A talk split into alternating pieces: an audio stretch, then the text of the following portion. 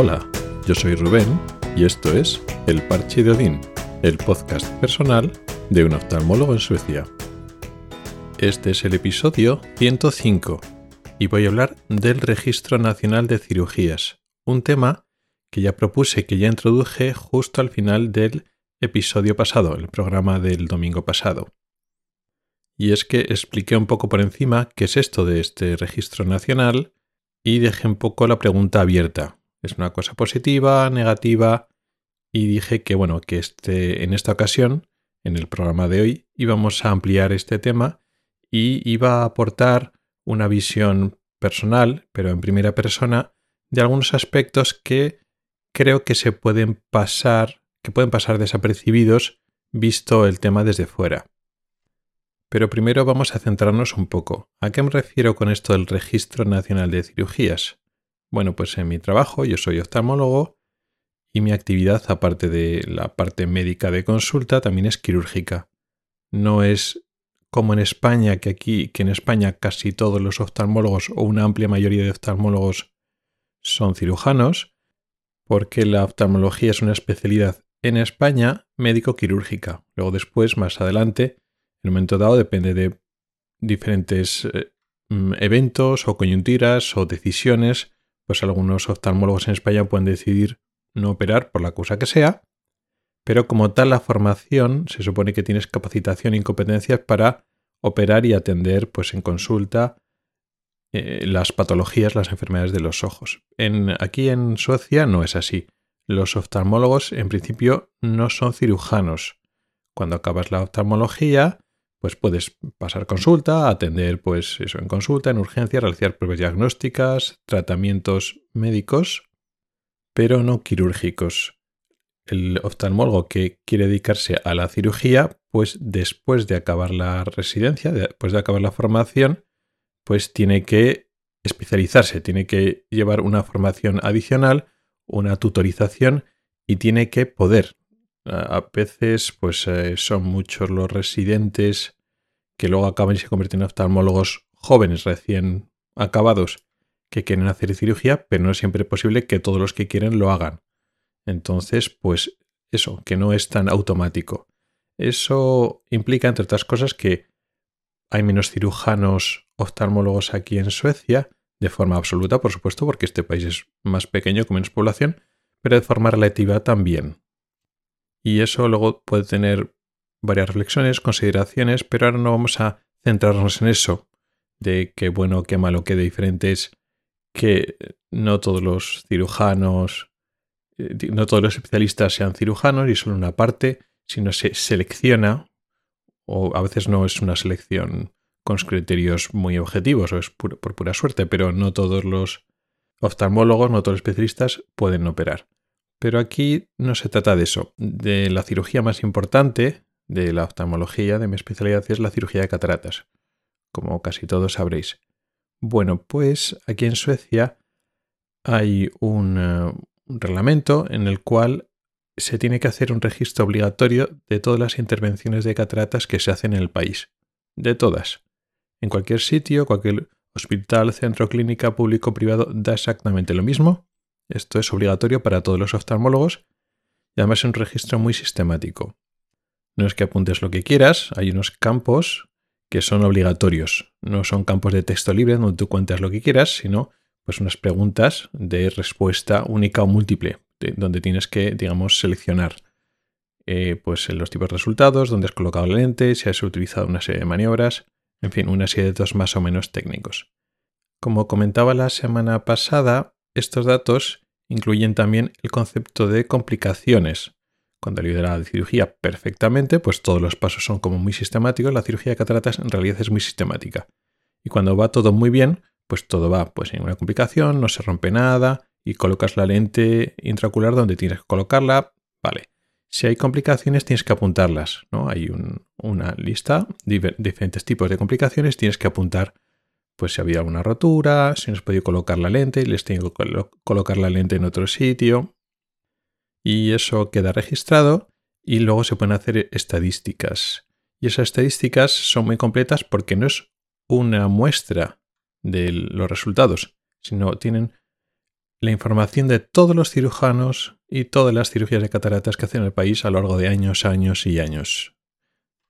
Además, y este es un punto clave para lo que vamos a hablar hoy, son datos, vamos a llamar semipúblicos. No son públicos en el sentido que mm, en la página web del registro de cataratas, eh, donde eh, un cirujano puede, entrar, no, no está abierta al público, no puede entrar cualquier persona a esa página web y husmear y mirar a ver los datos, la cantidad de complicaciones que tiene una persona que tú quieras buscar. No porque no es una web pública, pero tampoco son privados del todo, porque un cirujano que tenga acceso a, ello puede ver sus datos, pero también los datos de otros más. Esto es un poco lo que me han explicado porque, aunque eh, todas mis cataratas que yo he ido operando han quedado registradas en este sistema de registro, como tal yo nunca he entrado a esta página web. Por una parte yo me hago mis propios registros de mis propias cirugías y me pongo más información que lo que se guarda en el registro nacional. Con lo cual, con respecto a saber pues cómo voy de mis cirugías, cómo funcionan y tal, yo ya tengo mi propio registro personal, que es mejor que el registro nacional, y no he entrado. Pero por lo que me han explicado, no son tan privados. Con lo cual, pues otros cirujanos y potencialmente los jefes de servicio, o un jefe quirúrgico, etcétera, pues puede entrar y ver un poco qué es lo que está pasando, ¿no? Y entonces, en el último episodio, cuando introduje el tema, pues un poco lancé la pregunta al aire. ¿Esto es positivo? ¿Es negativo? Si tiene cosas positivas, ¿cuáles son las cosas positivas? Y si tiene algo negativo, ¿cuáles son las cosas negativas? Y la verdad es que a lo largo de esta semana ha habido un debate muy interesante en el grupo de Telegram del parche de Odín. Eh, tenéis enlace al grupo, es un grupo abierto, puede entrar el que quiera, y tenéis enlace en las notas del programa.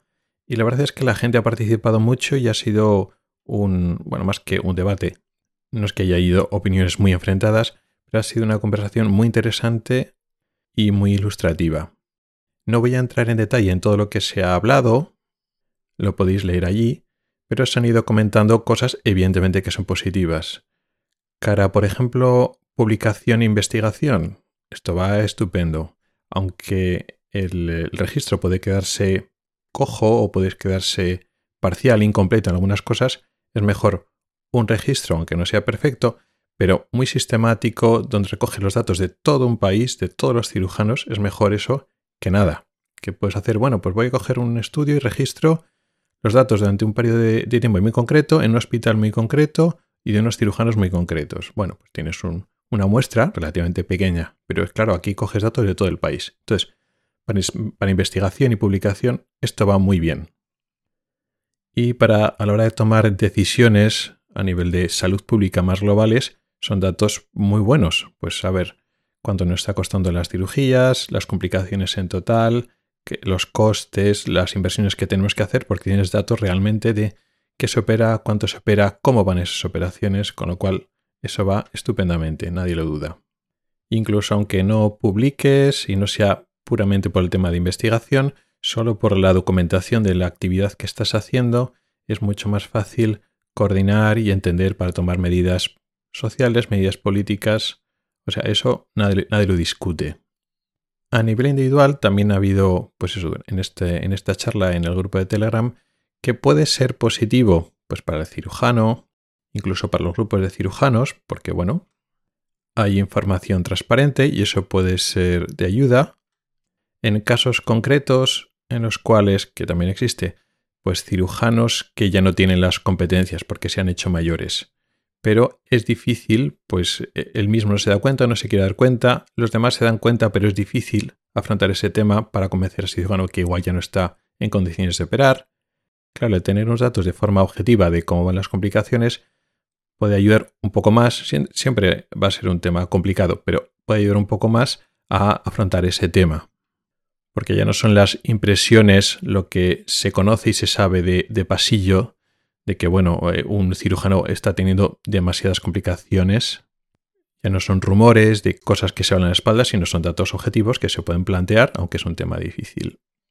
Claro, esto también tiene controversias porque esta información puede ser un arma que puede ser utilizada de forma mm, no adecuada o de forma perversa, porque ya digo, no son datos realmente privados, No, no queda claro si tienen que ser privados o no, pero el hecho de que sea tan fácilmente accesible para jefe de servicio, la gerencia, la dirección de un hospital, pues es importante, porque aquí, por ejemplo, los médicos no todos cobran lo mismo. Los médicos de forma individual negocian su salario con el jefe.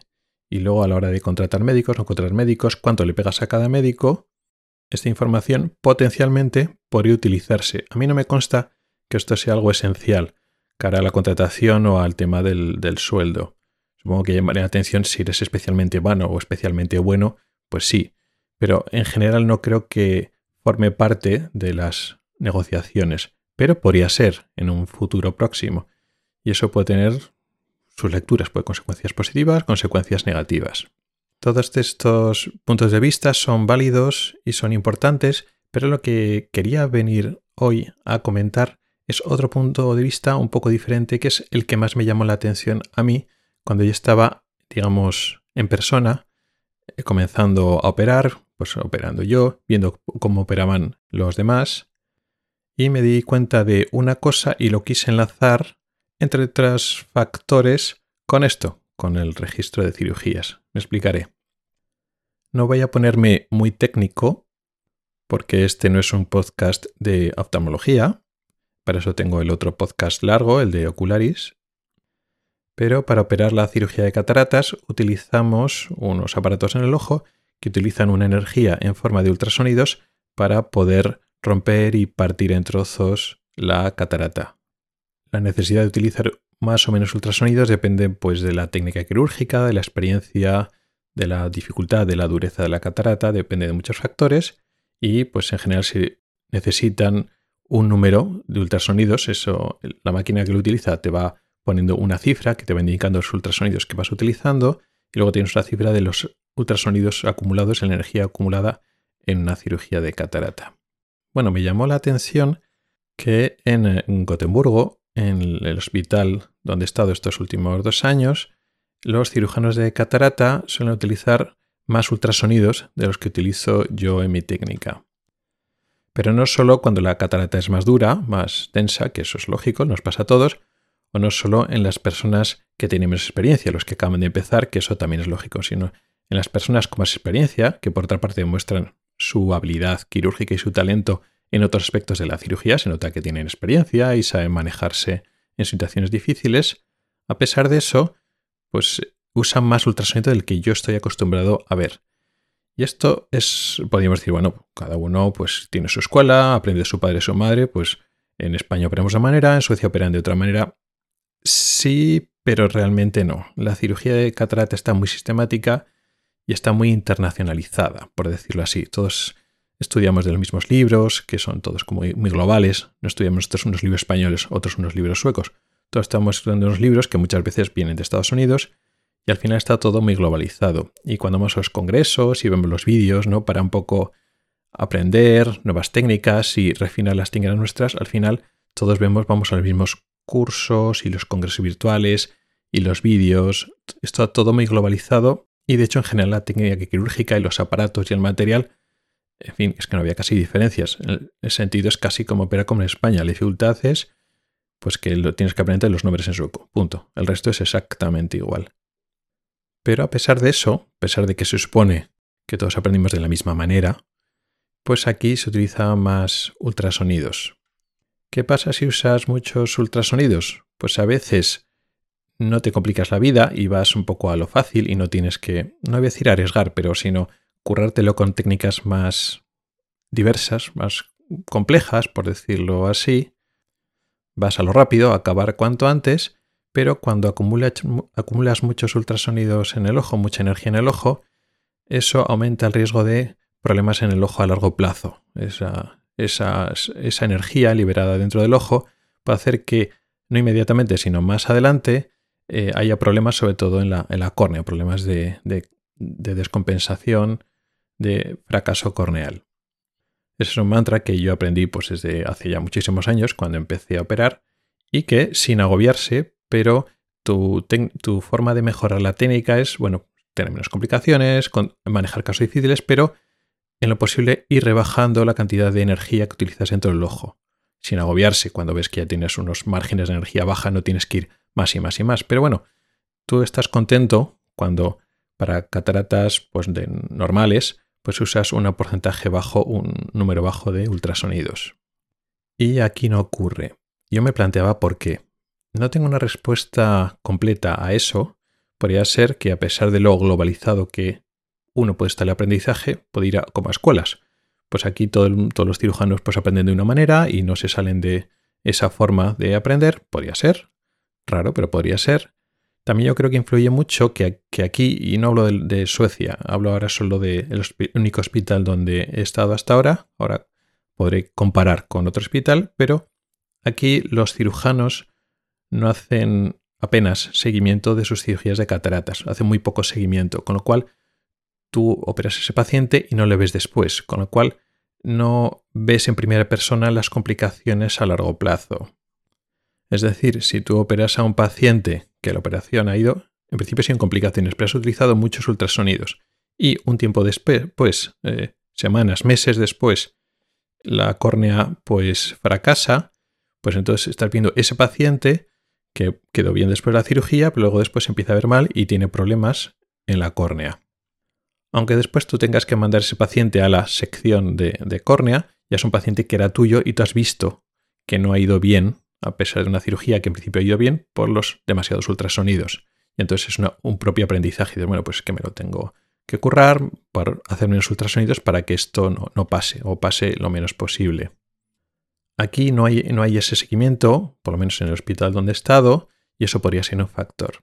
Pero, y a esto iba un poco el tema de hoy, por lo que lo saqué, yo también lo quiero relacionar, no sé si es cierto o no, con el registro de cirugías de cataratas.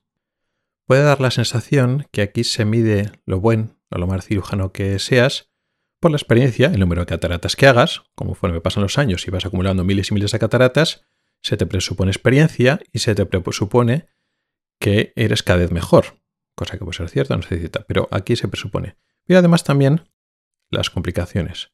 ¿Pero qué complicaciones? Las que quedan registradas en este Registro Nacional de Cataratas. Es, digamos, tu carta de presentación de lo bueno o mal cirujano que eres, me da la sensación. ¿Qué pasa? Que en este registro de cataratas eh, quedan documentadas las complicaciones quirúrgicas. Lo que pasa, los eventos que se separan de la cirugía perfecta en el momento de la cirugía. Lo que ocurra semanas o menos de después en ese paciente ya no es problema tuyo, en el sentido del registro de cataratas. Ese paciente ya no es tuyo. Si semanas o meses después tiene inflamación, tiene un problema en la retina, tiene un problema en la córnea, eso ya no queda en tu registro. Ahora pongámonos en la piel de un cirujano, pues un cirujano por ejemplo español, donde hay ningún registro nacional y nadie te está registrando los datos, lo bien o lo mal que operas. Entonces ya está en tu responsabilidad individual, como médico, como cirujano, intentar hacer las cosas lo mejor posible y mejorar tu técnica y tus resultados. Si eres una persona pues, responsable y ética y quieres hacer lo mejor para tu paciente, piensas en lo mejor para el paciente en global. Y entonces hay diferentes técnicas y diferentes decisiones que hacer durante la cirugía que puede suponer riesgos a corto o a largo plazo. ¿Qué técnica desarrollas o qué te esfuerzas en hacer? Pues intentas evitar las complicaciones tanto a corto como a largo plazo. A veces es mejor arriesgar un poquito y tener una complicación leve durante la cirugía, pero no utilizar demasiados ultrasonidos para no comprometer la salud del ojo a largo plazo. Y claro, esta decisión, esta valoración es la de un médico que entiende cómo funciona una cirugía, eh, cómo funciona la salud del paciente y puede pensar en global, en complicaciones a largo y a corto plazo. Eh, complicaciones que son fáciles de, documentar y más difíciles de documentar. Tú ahí estás pensando en la salud del paciente. Esto no siempre es perfecto. Aquí depende del buen hacer, de la actitud médica del, médico. Ah, también hay cirujanos que no piensan tanto en el paciente y que no están tan comprometidos con la salud del paciente. Sí.